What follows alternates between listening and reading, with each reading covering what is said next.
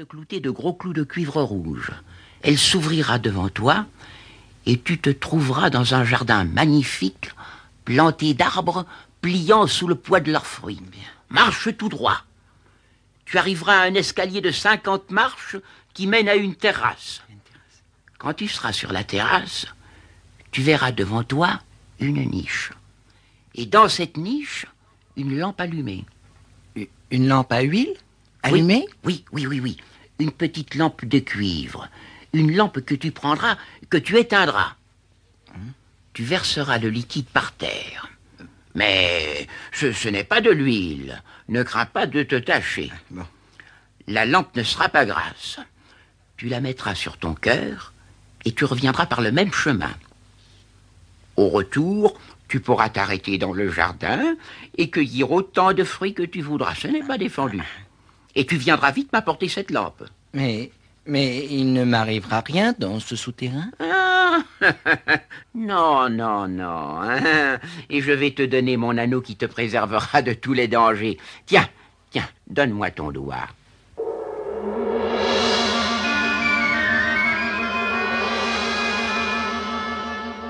Aladin, tenant sa robe bien serrée contre lui, descendit dans le caveau, avança, une porte s'ouvrit, et il monta les cinquante marches qui le conduisirent à la terrasse où il se dirigea vers la niche où brûlait la lampe.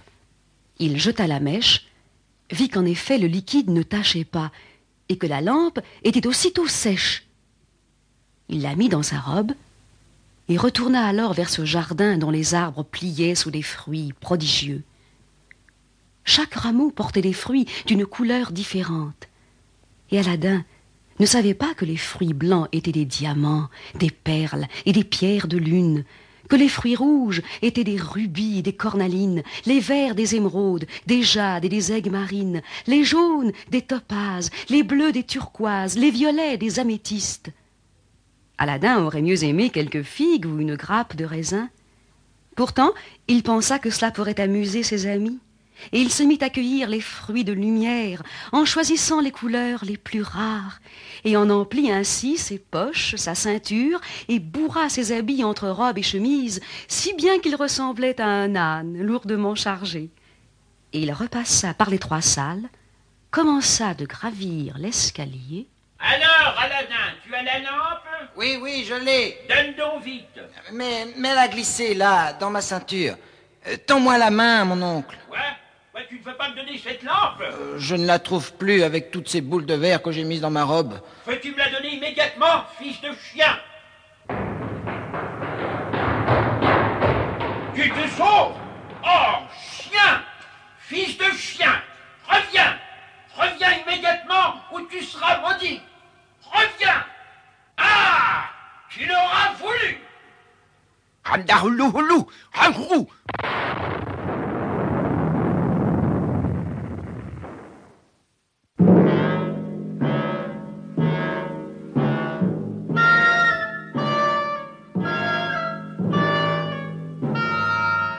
Le magicien, dans son impatience d'avoir la lampe, avait effrayé Aladin, et dans sa colère, il avait refermé sur le jeune garçon l'entrée du souterrain. Maintenant, le magicien s'en retournait plein de dépit dans son lointain pays d'Afrique, avec la seule consolation de s'être vengé de l'infidèle garçon en le laissant mourir dans le caveau. Mais il avait oublié la bague magique. Aladin passa ainsi un jour, deux jours dans le caveau, et comme il joignait les mains pour supplier Allah le Très-Haut, il frotta cet anneau. Que veux-tu? Je suis prêt à t'obéir comme ton esclave. Je suis le génie de l'anneau et l'esclave de tous ceux qui ont l'anneau au doigt. Si tu en as le pouvoir, fais-moi sortir d'ici.